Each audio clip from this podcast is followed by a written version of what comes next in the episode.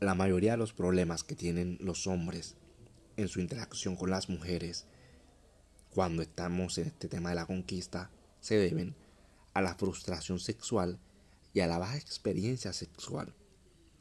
Hombres que fueron rechazados, que no son muy expertos en el arte de amar, con pocas habilidades, con poco atractivo, con poco entusiasmo en el área, vestiditos de niños buenos, tienen muchas falencias y muchas carencias en su interacción con frutas debido a la frustración sexual.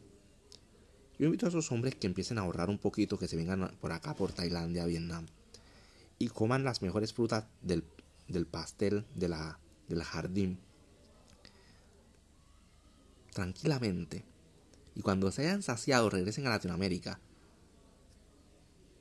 Y mágicamente todos sus problemas con la fruta se habrán acabado garantizado.